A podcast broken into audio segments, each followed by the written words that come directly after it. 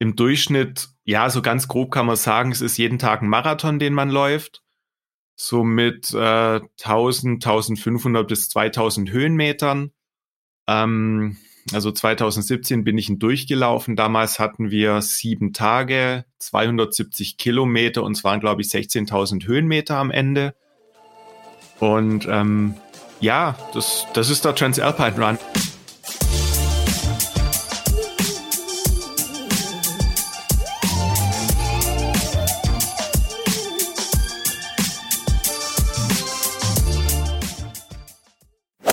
Herzlich willkommen zum Achilles Running Podcast. Eine neue Woche, neuer Podcast, neues Glück. Wer hat noch nicht, wer will noch mal eine Runde an der Stelle. Hier ist der Namri von Achilles Running. Herzlichen Glückwunsch, dass ihr hier wieder, wieder zu uns gefunden habt. Heute habe ich den Johannes Moll am Start. Ich grüße dich, Johannes. Hi. Servus, hi Namri. Hi.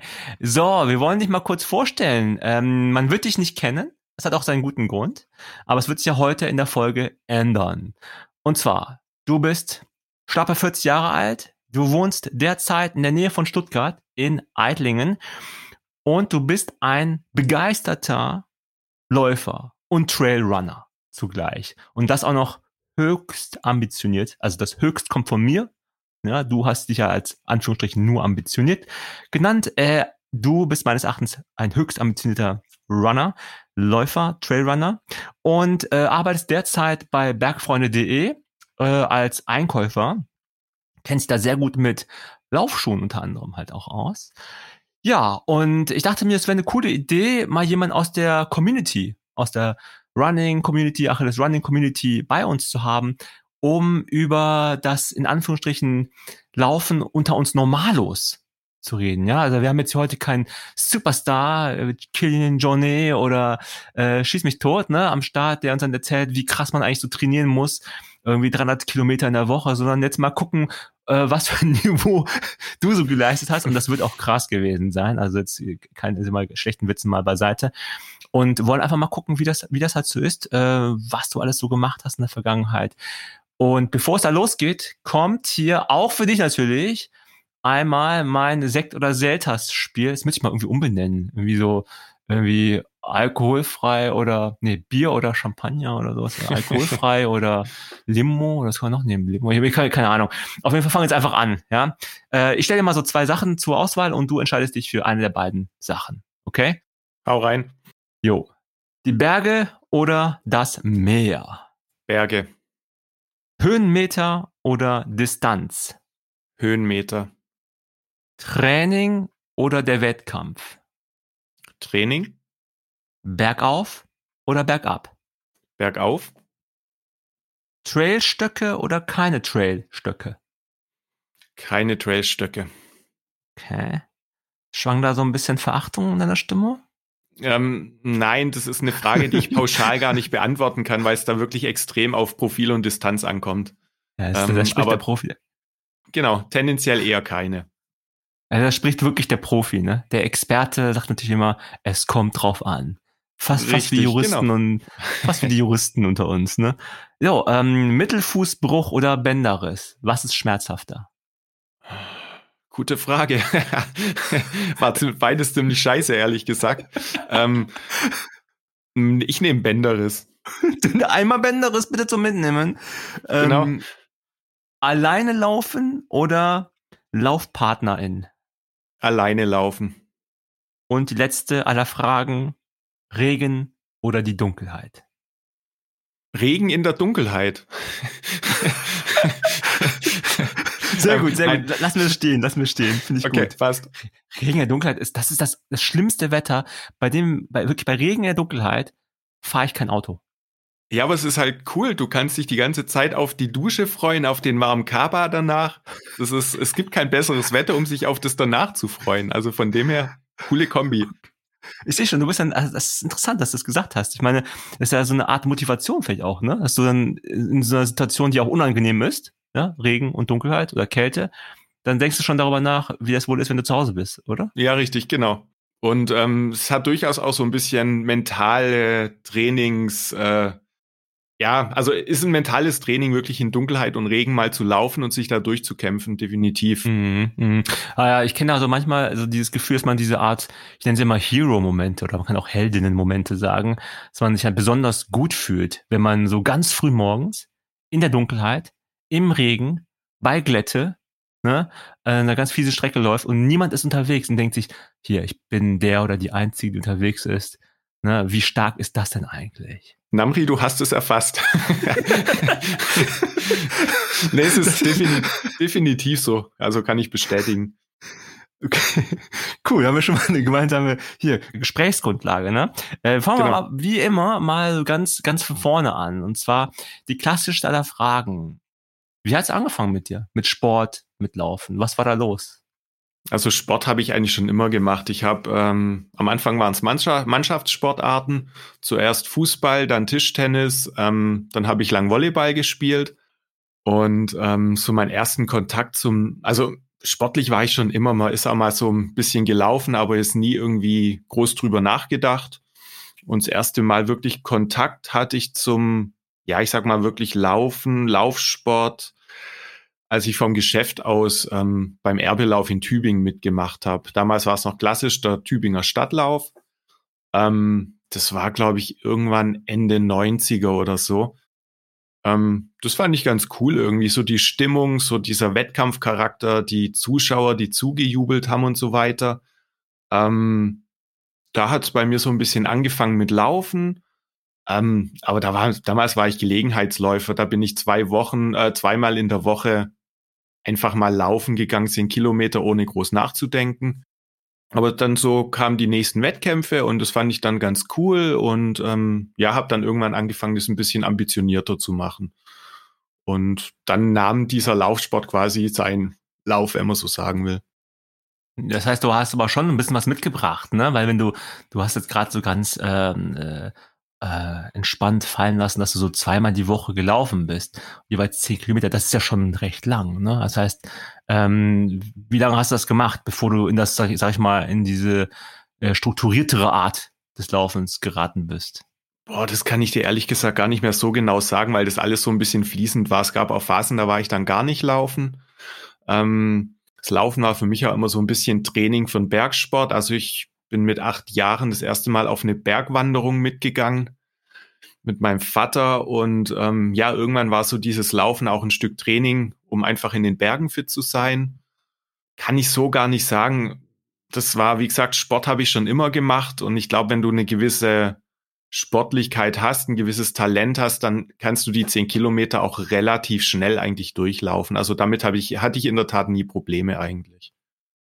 Äh, hast du irgendwie erkannt, dass du da irgendwie gut bist oder Talent hast fürs Laufen? Nee, eigentlich nicht. Ich habe es einfach gemacht, weil es mir Spaß gemacht hat. Also ich wusste schon immer, dass ich relativ sportlich bin. Ähm, ein Freund von mir hat gemeint, ähm, so nach dem Motto, es ist immer zum Kotzen mit ihr, die gibt einen Ball in die Hand und es funktioniert. Oder an Fuß, oder das äh, hatte ich schon immer irgendwie. Also ich habe, glaube ich, schon ein gewisses Talent einfach für Sport. Ähm, aber groß, groß Gedanken drüber habe ich mir nie gemacht, ob wie viel Talent ich habe und so weiter. Das eigentlich gar nicht. Das heißt, also, du hast also vorher auch Fußball gespielt oder was hast meinst du jetzt mit Ballsport? Ja, genau. Ich habe Fußball gespielt bis zur C-Jugend, dann habe ich Tischtennis gespielt und dann habe ich relativ lang Volleyball gespielt. Also okay, Volleyball war so das längste. Okay. Wie groß bist du denn eigentlich? Man sieht das jetzt gerade nicht, weil äh, wir sind ja gerade hier remote bei der Aufnahme. Bist du 2,20 also Meter groß? Ich erkenne das nur nicht. Nee, für einen Volleyballer bin ich tatsächlich gar nicht so groß, 1,84. Okay, das klingt wirklich nicht so groß. Also als Profi-Volleyballer wäre ich maximal Libero. Äh, mehr ging da, glaube ich, nicht. Libero? Es gibt beim Volleyball? Ja, das ist einer, der nur in der Verteidigung spielt. Nennt sich, nennt sich dann Libero. Ah, okay. Was sind die, äh, die Spieler, die hinten in der Verteidigung stehen, sind das alles Liberos oder nur der in der Mitte? Nee, nur, ja, nee, du stehst nicht nur in der Mitte, ähm, aber ähm, du hebst dich durch ein andersfarbiges Trikot von den anderen ab. Und du darfst zum Beispiel ah. auch keine Angriffsschläge machen. Also du darfst auf, als Libero keinen Ball oberhalb von der Netzkante spielen und so weiter. Das heißt, du bist im Prinzip wirklich nur Defensivspieler eigentlich. Ich habe ganz kurz überlegt, ob wir umswitchen sollen auf Volleyball, äh, Volleyball-Podcast, äh, weil das mit dem Trikot ist mir schon mal aufgefallen. Ich habe immer gedacht, wäre sozusagen die Kapitänin oder der Kapitän oder die Person, die irgendwie immer den Ball stellen darf. Also wahrscheinlich hat die Person halt immer den Ball gestellt, weil sie nichts Offensives machen durfte. Ne? Das heißt, oder so, ja, das kann gut sein. Der erste oder zweite Ballkontakt war dann wahrscheinlich bei dem, also durfte beim, dem, beim Libero sein, aber niemals der dritte. Genau, also klassisch ist der, der Genau, also klassisch ist der erste beim Libero und genau. Guck, dass sie lernst du im Lauf-Podcast noch was über Volleyball. Ja, ich muss jetzt auch aufpassen, dass ich jetzt nicht weiter darüber äh, palave. Äh, nur ein Satz noch. In der Schule haben wir immer gelernt, dass es sechs Positionen gibt beim Volleyball. Und also so durchnummeriert halt von eins bis ja, sechs. Ja, genau, tatsächlich ist das so. Also es ist es schon so, ne? Und dann werden ja, Leute da so irgendwie verteilt und dann macht man so gut. Auf gut genau. Glück halt, so war das in der Schule, aber okay. Ja, richtig, genau. Also wenn man es dann besser macht, dann hat man wirklich seine feste Position auf dem Feld. Okay, also Volleyball-Podcast, sucht euch mal an der Stelle einen Volleyball-Podcast, der es irgendwie drauf habt. Sagt uns, äh, wenn es da nichts Gutes gibt, dann schreibt uns äh, redaktion at achilles-running.de. Äh, es gibt keine guten Volleyball-Podcasts. Übernehmt das mal bitte und dann mache ich ja mit dem Johannes hier äh, Branching Out in, ins Volleyball-Game. Äh, ne? Aber okay, kommen wir nochmal zum Laufen zurück. Dann mhm. bist du da in Tübingen mit, mit, war der Baumann auch da am Start eigentlich, da, wo du zugucken warst? Nee, am Start nicht, aber er ist, immer, er ist immer schon im Organisationskomitee, also er ist immer irgendwo an der Strecke oder so, das definitiv. Okay, geil, ist am Anfeuern, so, ja. Richtig, genau. Finde ich gut, super. Dann bist du da, äh, sag ich mal, ganz salopp formuliert, ein paar Jährchen gelaufen. Ne? Also so, hast du da, hast du da richtig trainiert für in der Zeit, also für diese ganzen Straßenwettkämpfe? Oder wie bist du da rangegangen?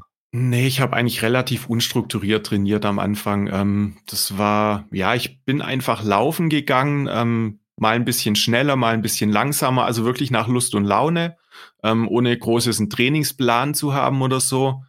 Ähm, das kam dann in der Tat erst so, ja, ich würde sagen, grob 2010 rum. Ähm, habe ich mir so ein bisschen Gedanken gemacht, so ein bisschen Struktur in mein Training zu bringen, wobei das komplett ist ohne Laufuhr oder irgendwie sowas war, sondern wirklich, ähm, wo ich einfach gesagt habe, so, jetzt gebe ich mal eine Zeit lang Gas, dann gemütlich, dann gebe ich nochmal Gas. Das war ja sehr, sehr individuell und von Lauf zu Lauf komplett unterschiedlich. Ja, guck mal, ich musste auch gerade dran denken, wenn man mal so einfach das Ganze versuchen würde aufzuteilen, warum Menschen sich Laufausrüstung kaufen, so wie Laufuhren oder irgendwie damals auch Pulsmesser, Pulsgurt und sowas, Brustgurt ja. und solche Geschichten, habe ich immer den Eindruck gehabt, es gibt so zwei Gruppen, ganz grob. Eine Gruppe ist die Gruppe, die, wie du es gerade bezeichnet hast, ähm, die ambitioniert ist und dann irgendwie sich noch verbessern möchte. Und mhm. die andere Gruppe, zu der gehöre ich, ne, ist kein Bock mehr aufs Laufen, ich kaufe was Neues, habe ich wieder Bock aufs Laufen. kann, kann ich so wahrscheinlich so in, in der Tat ein Stück weit bestätigen. Ähm, naja, so bei mir, also ich glaube, wenn du ambitioniert läufst, ähm, kommst du an irgendwie einer gescheiten Laufuhr zum Beispiel ist einfach nicht vorbei, weil du einfach dein Training viel besser strukturieren kannst. Du kannst nach Pace laufen, du kannst nach Herzfrequenz laufen, du kannst nach Distanz laufen. Das kriegst du halt so frei natürlich auch hin ich sag mal, in Afrika, wenn du die Kenianer anguckst, sagt fast keiner eine Laufuhr an. Die sind wahrscheinlich trotzdem zehn Minuten schneller wie ich. Ähm, aber ich, Auf den Kilometer wohlgemerkt, ne? Richtig, genau. nee, aber ich sag mal, ähm, Sinn macht es auf jeden Fall. Ähm, ich habe es ja gemerkt, als ich das dann umgestellt habe. Ja, also ich habe dann, glaube ich, 12, 2013 in der Tat eine Laufuhr endlich zum Geburtstag geschenkt bekommen. Und danach konnte ich dann schon viel strukturierter trainieren. Ich muss gerade lachen, weil du meintest, da habe ich sie endlich geschenkt bekommen, nach dem Motto, ich habe mir so viele Male in den Jahren davor es gewünscht, warum erhört keiner meine, Ge meine Wünsche und meine Gebete aus dem Freundes- und Familienkreis? Schenk mir endlich eine Laufuhr!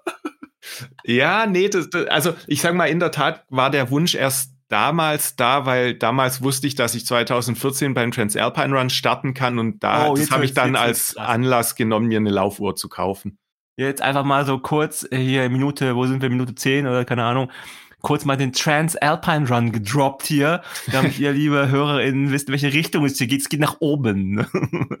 ähm, nee, aber äh, also es ist schon krass damals, also auch an meine eigenen Anfänge zurückdenkend oder ich habe mit einigen Leuten übers Laufen schon gesprochen, auch unfreiwillig natürlich so auf irgendwelchen Partys. Ähm, wie, wie unstrukturiert man da als Hobbyläufer, Hobbyläuferin damals war. Man ist einfach gelaufen, hat irgendwie Spaß gehabt da, kannte seine Runde, ne, so, hat so irgendwie Pi mal Daumen gewusst, wie lang die Strecke ist. Wir reden auch so wohlgemerkt so fast vor Internetzeiten, so prä-Google Maps, mhm. also, da gab's noch, da gab's schon noch, gab's Pulsuhren, so von Polar, weiß ich noch. Ähm, aber es waren so richtige Burma, die man so teilweise am Handgelenk hatte. Und die waren mhm. noch nicht so billig. Okay, sind sie immer noch nicht, ne? Aber damals irgendwie als, keine Ahnung, Student, Auszubildende, wie auch immer, war das ja auch alles, fand ich so fast nicht erschwinglich. Und äh, ja, ich bin da halt auch einfach meine Runden damals in Bonn gelaufen, am Rhein entlang und man sagte dann immer so, ja, die Runde so und so ist 10 Kilometer, wenn du die Runde so und so läufst, sind es 5 Kilometer, wenn du die Runden kombinierst, hast du 15 Kilometer. Und dann irgendwann mal Jahre später bin ich dann mal mit Pulsuhr und äh, natürlich mit GPS dann gelaufen und habe festgestellt, okay, es stimmt so gar nicht. War nicht gravierend anders, ne? War, war jetzt nicht auf einmal anstatt 15 25 oder irgendwie 5, aber es war halt auch nicht so äh, richtig, ähm, ja, so ganz äh, haargenau richtig.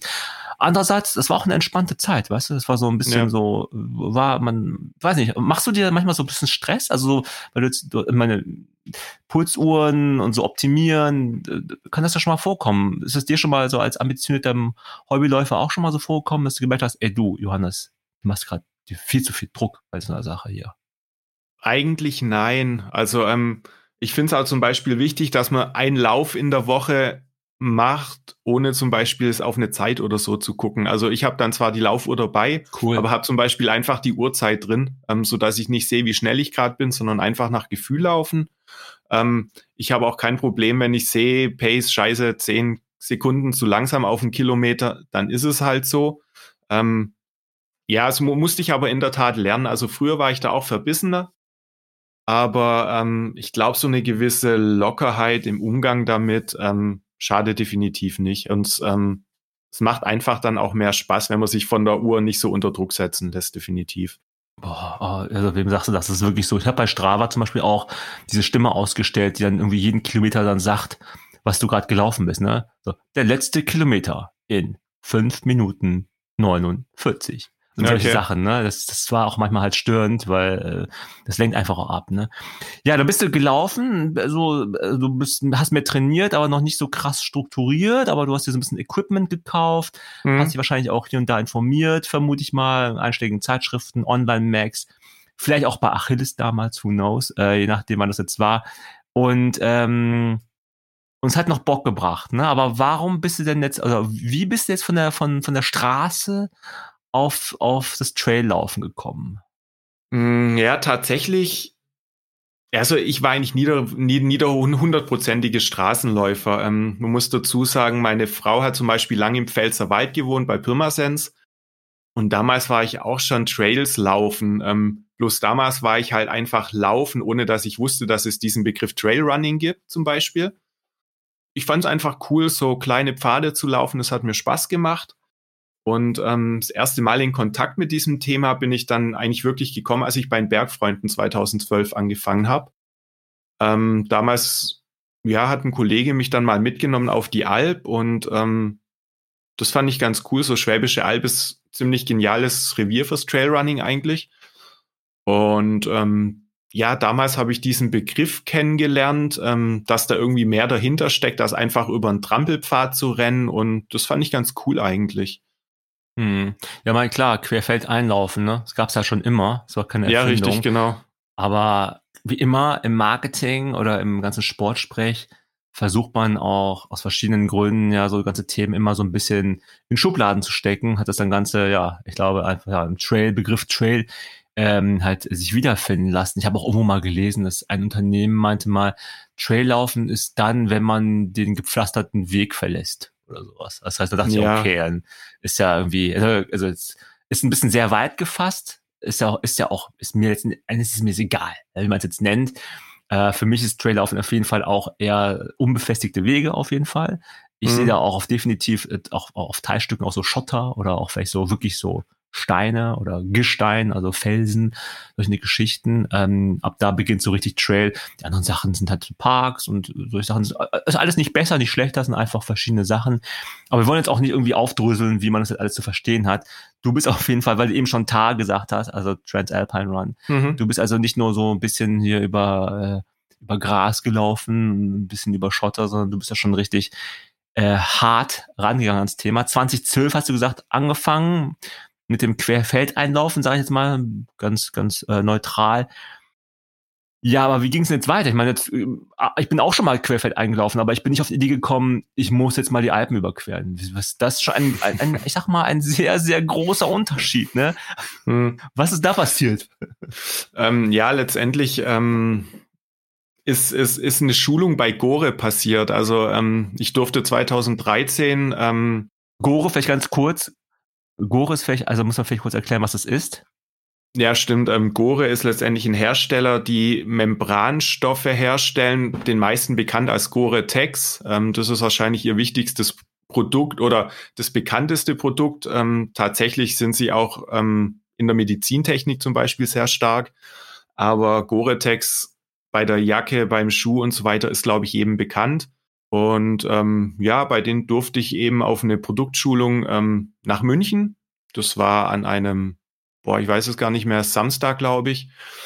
Und ähm, sonntags ist man dann in der Tat ähm, die zweite Etappe damals vom Transalpine Run als Gast mitgelaufen.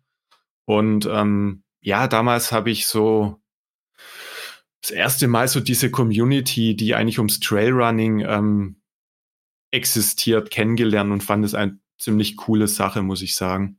Was war daran cool? Ähm, so dieses Miteinander. Ähm, Klar, auch ein Wettkampf im Trailrunning ist kompetitiv, keine Frage. Aber es ist ein enormes Miteinander. Ähm, man hilft sich gegenseitig, man gibt sich die Hand gegenseitig, man leitet einen Stock aus. Ähm, es ist einfach ein Miteinander. Und ähm, Straßenlauf ist schon mehr so ein Gegeneinander. Und ähm, das fand ich so vom Spirit her eigentlich ganz cool. Ähm, weil man einfach miteinander läuft, ähm, man hat gemeinsam Spaß auf der Strecke und ähm, das fand ich cool. Es hat Spaß gemacht. Es ist vielleicht ein bisschen so wie äh, Rennradfahren, Mountainbiken, aber ich, weiß nicht, ob es hundertprozentig äh, zutrifft, die Analogie, weil ich weder das eine noch das andere richtig betreibe. Aber Mountainbike ist ja so vom Image her auch wilder, sag ich mal, ne? Und Trailrunning Ja, kann man durchaus so sehen, denke ich. Ja, also ich bin es in weder Mountainbike noch, äh, noch Rennrad irgendwie in der Szene drin oder sowas. Von dem her fällt es mir schwer, das zu sagen. Aber ich könnte es mir gut vorstellen, definitiv weil mein Image war so vor zehn Jahren, äh, die ganzen Trailrunning-Geschichten waren halt schon ein bisschen so wild, so ein bisschen ungezügelt. Die Leute sahen auch so ein bisschen anders aus, so ein bisschen crazy auch zum Teil, ne? so ein bisschen wild. Und ja. das hatte, hatte schon eine gewisse Anziehungskraft sicherlich. Also so, mhm. äh, so ein eher so, eher so wie beim Skateboard, man sagt, das ist ein Lifestyle eher fast schon. Ne? Also das habe ich so damals könnte man so sagen, ja interpretiert und das Miteinander, das kann ich verstehen. Also das ist mir auch schon mal so widerfahren, dass es halt ähm, dieser Zusammenhalt sich auch irgendwie vielleicht noch bemerkbarer macht. Was ich aber bei den Hobbylaufenden äh, im Straßenwettkampf auch durchaus sehe, ist, dass der Wettkampf eher gegen die eigene Uhr geht. Ne? Das heißt, äh, wo ich mal so Marathons gelaufen bin, ist man schon so zusammengerückt und gefragt hier, sollen wir zusammenlaufen? Hast du eine ähnliche Zeit wie ich im Visier? Lass uns eine Gruppe bilden und unterstützen. Also es ist auch schon durchaus da, aber es ist nochmal, glaube ich, ein echt anderer Spirit. Ne? Also es ist ähm, nicht eins zu eins vergleichbar, was ja auch cool ist für, für beide Seiten. Ja. Ähm, ja, aber wie gesagt, also ich finde auch, also der, das Interessante beim Traillaufen ist doch, ähm, dass der die, die Wettkämpfe sind gar nicht vergleichbar miteinander, weil du kannst nicht zum Beispiel zum Trailläufer sagen, hey du, wie schnell bist du auf 40 Kilometern? Ja, richtig. Das Schöne ist beim Traillaufen halt einfach, ähm, es ist nicht so ein Kampf gegen die Uhr. Ähm, weil die Profile sind so unterschiedlich, die Untergründe sind so unterschiedlich ähm, und gerade auf die langen Distanzen kann so extrem viel passieren. Dein Körper kann rebellieren, es kann perfekt laufen, es ist wirklich alles drin. Ähm, das glaube ich auch der große Unterschied zum Straßenlauf, dass einfach so dieser Kampf gegen die Uhr nicht so da ist wie im Straßenlauf. Definitiv. Mhm. Apropos Kampf, jetzt würde ich mal gerne mit dir über deinen Kampf sprechen, den du da ausgefochten hast mit dir beim Transalpine Run, beziehungsweise bei den Runs, weil du warst ja mehrmals dort, hattest du im Vorfeld schon mir erzählt. Und das finde ich super spannend. Diese Geschichte oder die Geschichten möchten wir auf keinen Fall euch vorenthalten. Du bist dann 2013 das erste Mal da gelaufen, das Teilstück hast du gesagt, ne? Äh, sag doch mal kurz, was der Transalpine Run überhaupt ist und ähm, ja, was waren deine Erlebnisse, was, äh, die du im Zusammenhang mit dem Tar erzählen kannst? Ja, klar. Ähm, also der Transalpine Run ist ein Mehr-Etappenrennen, der in sieben bis acht Tagen über die Alpen führt. Ähm, ganz grob, es gibt eine Ost- und eine Westroute. Ähm, Start- und Zielorte sind teilweise unterschiedlich. Ähm, letztendlich der Startort liegt meistens irgendwo in den bayerischen oder Allgäuer Alpen und Zielort irgendwo dann in Südtirol. Ähm, wie gesagt, sieben bis acht Etappen. Im Durchschnitt, ja, so ganz grob kann man sagen, es ist jeden Tag ein Marathon, den man läuft. So mit äh, 1000, 1500 bis 2000 Höhenmetern. Ähm, also 2017 bin ich ihn durchgelaufen. Damals hatten wir sieben Tage, 270 Kilometer und es waren, glaube ich, 16.000 Höhenmeter am Ende. Und ähm, ja, das, das ist der Transalpine Run. Und ähm, ja, man muss, man muss sagen, ähm, die Strecken an sich sind nicht, nicht besonders anspruchsvoll. Also du hast durchaus auch beim Transalpine Run mal Forstwege, Asphaltstrecken, viele schöne Trails natürlich auch dabei. Ähm, ja, genau, das ist der Transalpine Run. Ähm, ja. Und man läuft zu zweit, nicht wahr? Richtig, ja, genau, gut, dass du es erwähnst, richtig. Ähm, Transalpine Run ist quasi als Team, äh, Team-Etappenlauf angelegt. Das heißt, du läufst immer zu zweit. Ähm, du darfst an den Kontrollpunkten und im Ziel nie weiter wie zwei Minuten auseinander sein, ansonsten bist du aus der Wertung raus. Und ja, so dieser Teamgedanke macht den eigentlich schon recht besonders. Ähm, blöd natürlich, wenn dein Teampartner ausfällt, wie bei mir dann. okay. Also man läuft einfach mal geschwind in diesen sieben bis acht Tagen fast zweimal den Mount Everest hoch. Äh, also so bisschen weniger. Aber das ist schon ein bisschen schmerzhaft, sag ich mal. Erste Frage oder die wichtigste Frage ist für mich immer, wieso? Also du bist, ja, du bist dieses Teilstück gelaufen und du fandest es irgendwie ganz geil, aber mhm. das, wie, wie kommst du drauf, dass du das schaffen könntest? Gute Frage. Ähm, also 2014 damals ähm, bin ich ja nicht durchgekommen. Da bin ich nach der sechsten Etappe krankheitsbedingt ausgestiegen. Ich glaube, damals wusste ich ehrlich gesagt nicht so recht, auf was ich mich einlasse. Ähm, das war schon, okay. schon, schon krass. Also klar, du weißt, ähm, wie viel Kilometer du läufst am Tag und so weiter, aber das dann wirklich mal selber am eigenen Körper zu spüren, das war, war schon heftig, definitiv. Ähm, 2017 wusste ich dann ziemlich genau, was auf mich zukommt. Und ähm, muss sagen, da war ich, war ich ziemlich, ziemlich top vorbereitet für meine Verhältnisse. Also es lief super. Ähm, definitiv schadet es nicht, wenn man weiß, was auf einen zukommt. Ähm, ja, und das Schöne ist beim Transalpine Run, ähm, du bist komplett in deiner eigenen Welt. Also ich, ich war sieben Tage quasi wirklich komplett im Tunnel. Ähm, du stehst morgens auf, du frühstückst, dann fährst du zum Start, ähm, du läufst den Tag, bist irgendwann im Ziel, tust was essen, gehst schlafen, gehst zur Pasta-Party am Abend, gehst ins Bett und am nächsten Tag fängt das Gleiche von vorne an. Und ähm, du bist da komplett fokussiert und im Tunnel ähm, hast tagsüber diese geniale Berglandschaft, die du genießen kannst. Und ähm, ja, das, ich, ich fand's, fand's voll faszinierend, auch dieses Miteinander. Ähm, du lernst wirklich über sieben Tage total geniale Menschen kennen, auf der Strecke, neben der Strecke. Ähm, und natürlich ist es auch eine, eine Grenzerfahrung von Körpern, die ich irgendwie ziemlich cool fand, das wirklich zu, zu spüren, zu was mein Körper imstande ist, eigentlich zu leisten. Das fand ich schon ziemlich cool. Ja, also Wahnsinn, die Vorstellung. Also wenn man, wenn ich mir vorstelle, 300 Kilometer innerhalb von sieben Tagen zu laufen, sogar damals, als ich wirklich fit war, zehn Kilo weniger gewogen habe, ich hätte es nie, also das ist, diesen Switch umzulegen, das werde ich niemals verstehen. Äh, ich finde es bemerkenswert, dass du es gemacht hast und auch tausende andere Menschen, die es auch gemacht haben. Aber es ist schon krass. Äh, aber jetzt mal zum Praktischen.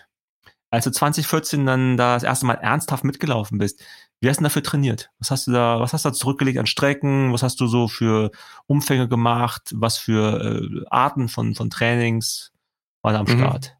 Ähm, also was du definitiv in so, so einer Trainingsphase zurückschraubst, ist das Tempotraining. Ähm, ich hatte trotzdem Bock drauf, ich habe es ab und zu gemacht. Ähm, aber definitiv wichtig sind natürlich lange Distanzen, ähm, am besten profiliert mit vielen Höhenmetern. Das ist dann schon ideal und relativ früh damit anfangen. Also man kann sagen, man legt die Basis eigentlich im Winter. Ähm, das heißt, so nach einer Ruhephase habe ich dann im ja, Dezember 2013 angefangen. ähm, mindestens einen langen Lauf von 30 bis 40 Kilometern in der Woche. Ähm, irgendwann fängst du dann an, machst so sogenannte Sandwich-Läufe äh, Läufe zum Beispiel, also beispielsweise Freitag 30, Samstag 20, am Sonntag nochmal 30 bis 40 Kilometer. Einfach so, dass du diese, diese recht äh, lange Belastung über mehrere Tage trainieren kannst. Ähm, ganz wichtig sind aber in der Tat auch Ruhephasen, wo sich dein Körper dann auch wieder erholen kann, weil da, also besser wirst du nicht im Training, sondern eigentlich in den Regenerationsphasen dazwischen. Ähm, das unterschätzen tatsächlich viele. Und ja, dann, dann läuft sowas. Und ähm, das Wichtige ist wirklich der Kopf ähm, dass du einen Kopf trainierst, ähm, dass du auch bei scheiß Bedingungen mal rausgehst. Wenn es windet, wenn es stürmt, wenn es regnet, wenn es schneit, ähm, das ist für den Kopf enorm wichtig. Und ähm, ja, das Wichtigste ist laufen, laufen, laufen. ganz, ganz wichtig und auf den Körper hören. Hast du denn 2014, äh, nachdem du dich so ausgiebig vorbereitet hast, irgendwas erlebt im Transalpine Run, auf das du gar nicht vorbereitet warst?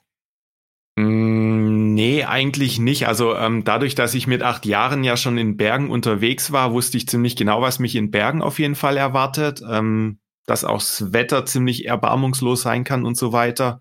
Ähm, klar, wenn du dann im Wettkampf bist und so diese, diese Belastung hast jeden Tag, die du im Training zwar ein Stück weit trainieren konntest, aber auch nicht ansatzweise, ja, vier, fünf, sechs Tage am Stück diese Belastung hattest, so das zu, das zu erfahren, das ist schon, schon eine ganz coole Erfahrung eigentlich. Okay, das heißt, du hast dich einfach sehr, sehr gut vorbereitet, offenbar. Ähm, nichtsdestotrotz äh, kam mal etwas, was du nicht erwartet hast. Du bist krank geworden, ne?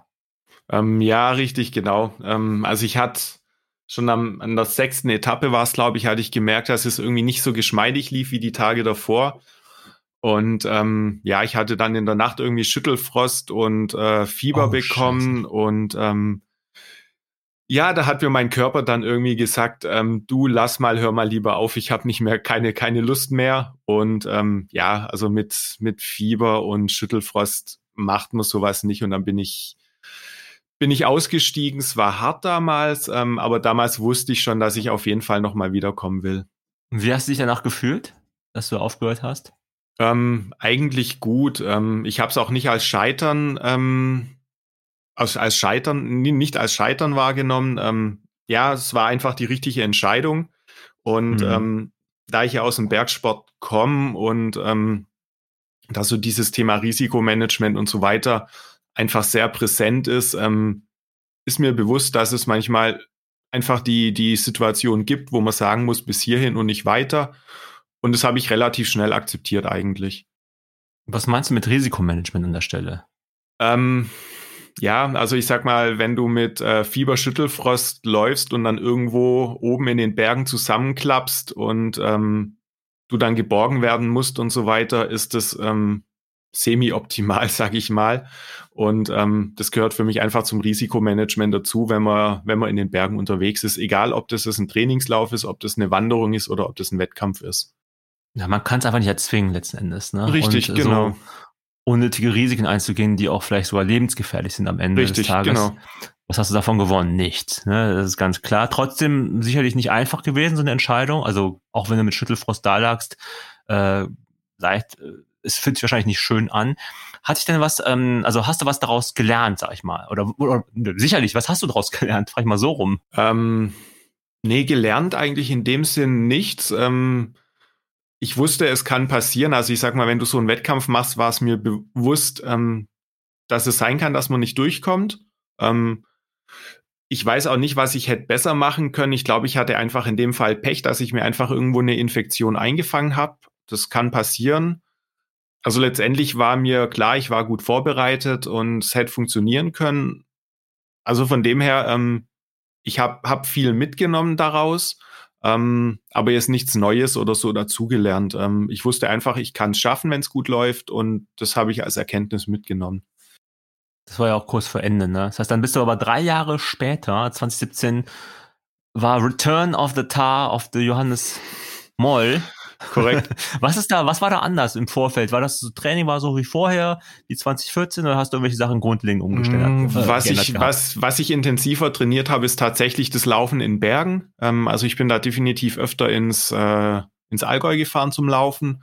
Ich habe auch ein äh, mehrtägiges Trainingslager gemacht im Lau, äh, in den Alpen.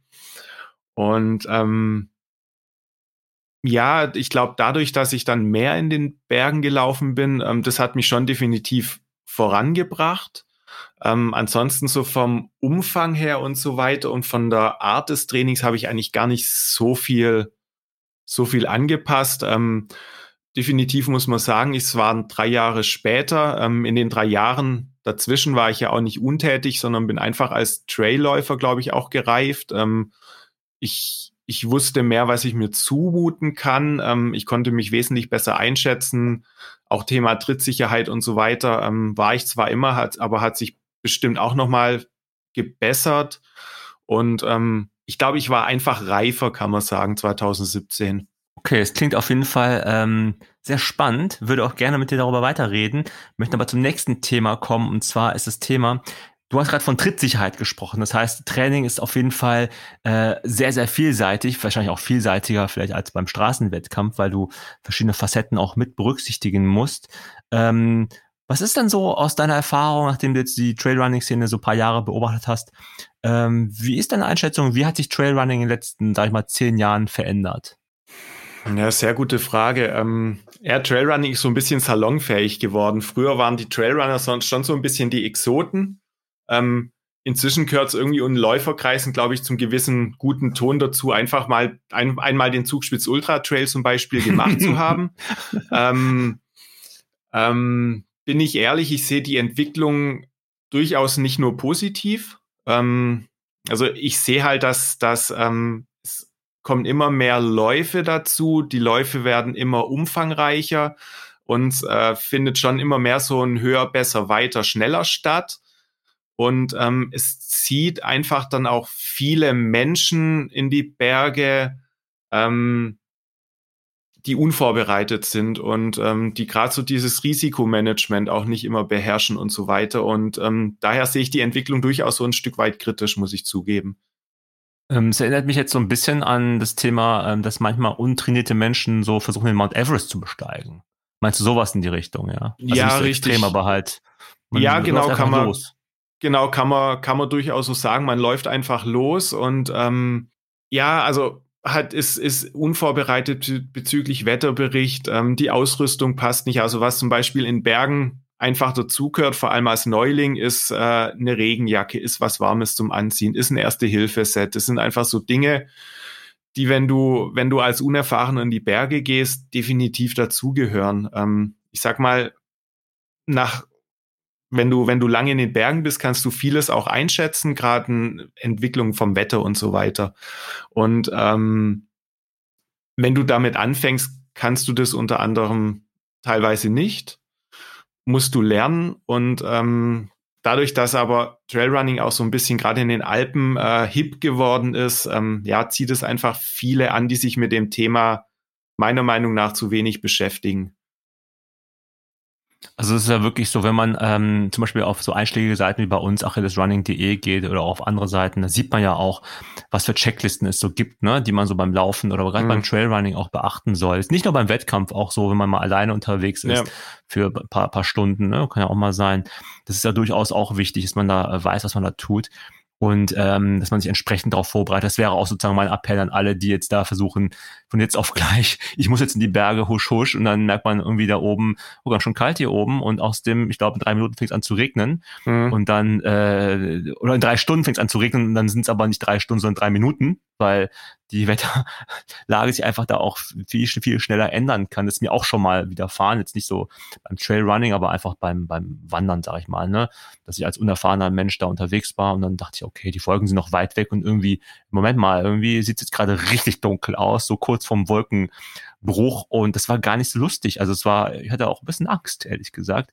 Ähm, nimmt das ernst, was der Johannes da gesagt hat, also so auch diese Streckenplanung, ne? Also das heißt, du guckst dir vor, Trainingskämpfe, äh, Tra Trainingsläufen, aber auch vom Wettkampf wahrscheinlich auch ganz dezidiert die Strecken an und plant sie dann auch, ne? Ja, definitiv. Also ähm, ich bin auch noch so, so der gute klassische Bergläufer, der auch mit einer Papierkarte dann wirklich noch da sitzt. Ich plane meine Strecke. Ähm, ich weiß in der Regel zum Beispiel, ja, bei unsicherem Wetter bin ich einfach morgens um fünf Uhr unterwegs. Wenn ich weiß, ab mittags können Gewitter kommen, dann starte ich zum Beispiel entsprechend früher. Ich weiß, wo ich, wo ich absteigen kann notfalls. Ähm, das sind so Sachen, die, finde ich extrem wichtig sind und deshalb ist eine gute Planung ähm, zusammen mit Studieren vom Wetterbericht und den Bedingungen vor Ort und so weiter extrem wichtig aus meiner Sicht, ja. Und jetzt machen wir mal ganz krassen Cut und äh, kommen zum Thema Verletzung.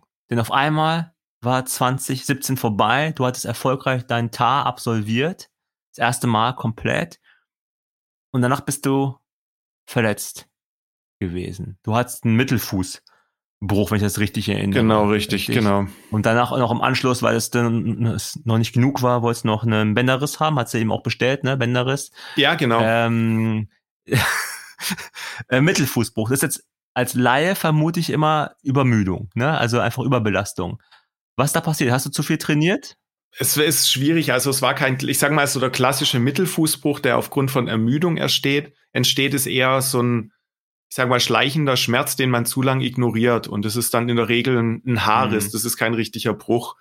Ähm, bei mir war es kurioserweise so, ähm, ich war komplett symptomfrei, also ich hatte keinerlei Schmerzen, bin zu einem Wettkampf angetreten ähm, auf der Schwäbischen Alb, habe so nach zwei, drei Kilometern gespürt, da ist irgendwie ein Druck im Mittelfuß. Ähm, ja, da denkst du, das läuft sich noch raus, aber nach so fünf, sechs Kilometern habe ich dann gemerkt, es läuft sich nicht mehr raus und habe den Wettkampf dann abgebrochen. Ähm, ich konnte auch noch einigermaßen laufen, ich konnte auch noch zurückgehen zum Startzielbereich.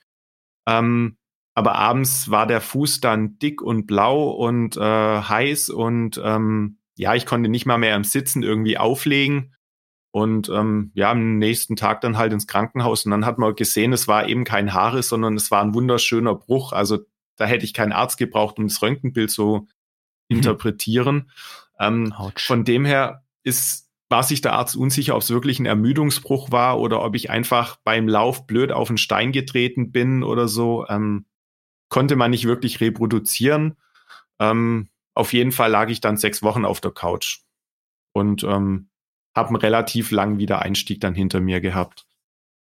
Und wie ging es dir in dieser Phase? Ich meine, da muss ich, vor, muss, ich muss mir vorstellen, davor bist du, weiß nicht, wie oft du in der Woche gelaufen bist, vier, fünf Mal vermute ich mal, je nachdem. Ja, sechs Mal. Okay, sechs Mal, sorry.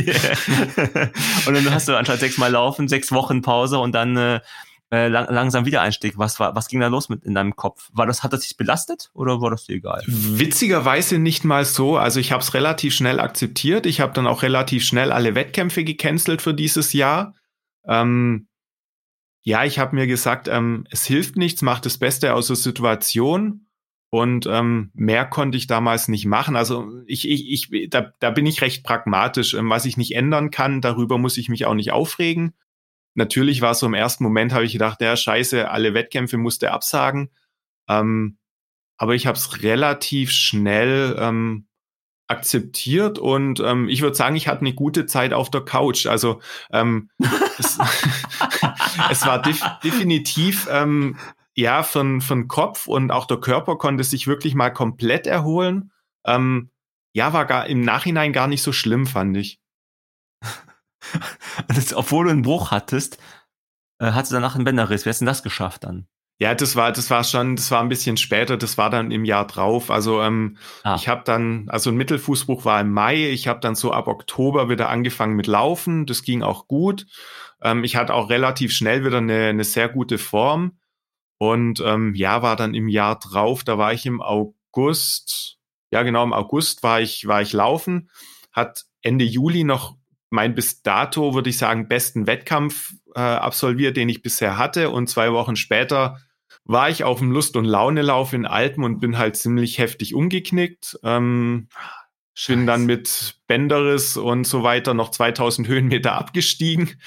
Ähm, zum Glück war ein, war ein Freund, der hinter mir kam, der hatte dann Stöcke. Ähm, es war semi-optimal. Ähm, also mein Arzt hat gemeint, ähm, wahrscheinlich wäre es besser, wenn ich irgendwie die Bergwacht gerufen hätte. Ähm, aber ja, das, das war dann Mist. Aber ähm, ja, das, das ist das beste Beispiel, was ich vorher meinte. Ähm, es geht, kann so schnell was passieren in Bergen, auch wenn man erfahren ist. Und ähm, von dem her war ich froh, dass ich entsprechend die Ausrüstung dabei hatte und ähm, ja, dann irgendwann doch sicher am Auto angekommen bin. Aber es war, war auch eine längere Pause dann, die ich, die ich dann machen musste. Und wie lang ging diese Pause? Also bis wann warst du außer Gefecht gesetzt? Hm, es waren auch so insgesamt, also dass ich wirklich wieder schmerzfrei laufen konnte, hat auch fast zwölf Wochen gedauert. Das heißt aber 2019 auch schon wieder fast um, ne? Ja, ja, mehr oder weniger richtig. Ja, und dann sind wir schön das nächste Ding reingeschlittert. Ich wollte es eigentlich vermeiden heute, aber einmal sage ich's, Covid 2020, Jahreswechsel. Ja. Ähm, willkommen oder nicht so willkommen, ehrlich gesagt. Ja, was, was war los bei dir während Covid? Hast, du hast ja keine Wettkämpfe gehabt? Ja, also Hast ich habe an, an, zwei virtuellen Wettkämpfen teilgenommen, ähm, wo einfach eine Strecke markiert war und man in einem gewissen Zeitraum ablaufen konnte. Ähm, aber ich habe relativ gut weiter trainiert. Ich hatte richtig Spaß dran. Also ich habe diese wettkampffreie Zeit sogar fast genossen, könnte man sagen. Ähm, ich fand's fand's irgendwie cool. Ähm, ich war einfach froh, in der in dieser Zeit Läufer zu sein, ähm, weil du kann, ich konnte meinem Sport immer nachgehen und ähm, ja, also ich glaube, in dieser Zeit war ich so fit wie nie eigentlich, witzigerweise. Ich habe dann oh, in, okay. ja, ich, ich habe in Eigenregie quasi eine 10 Kilometer Bestzeit dann aufgestellt. Ich habe meinen ersten Marathon in unter drei Stunden gemacht. Ich bin einmal quer durch meinen Landkreis gelaufen. Also ich habe so meine eigenen Projekte gehabt und konnte mich echt gut, äh, gut motivieren. Also da ähm, hat es mir definitiv nicht gemangelt. Welche Zehnerzeit hast du aufgestellt? Ähm, 36, 30. Oh ja, okay, cool bisschen über 3,30, so 3,40 oder sowas, ne? Kann das sein? Ja, 3,39 war, glaube ich, mein, meine Pace. Also es war jetzt keine vermessene Strecke, aber ähm, ja, es hat, hat, hat Spaß gemacht. Also wenn du das allein machst, das ist schon erstmal erstmal krass, sich da zu motivieren, sich da durchzuquälen, aber es war, war cool, hat Spaß gemacht. Du hast ja eben beim Sekt, Sekt oder Zelda-Spiel auch gesagt, ne, du läufst lieber alleine als in der Gruppe. Das heißt, das kann, da kam dir die ganze Situation vielleicht sogar zu Pass, ne? Das heißt, und Training findest du auch geiler als Wettkampf. Also auch alles cool. Ja, wobei ich sag mal so, wenn du wirklich auf Tempo läufst, so ein Zehner durchballerst, dann da ist Motivation durch andere, wo du dich mal ziehen lassen kannst oder so, schon nicht schlecht. Ähm, aber generell ist es richtig, laufe ich definitiv am liebsten eigentlich allein. Okay. Ja, also jetzt haben wir echt super viel erfahren. Vielen Dank erstmal für diese Einblicke, Johannes. Mhm, sehr gern. Ähm, zu Traillaufen, wie du angefangen hast. Ähm, und jetzt am jetzt gegen Ende des Gesprächs würde ich, würd ich natürlich nochmal gerne von dir wissen, wie es weitergeht. Ich meine, du bist jetzt 40 Jahre alt.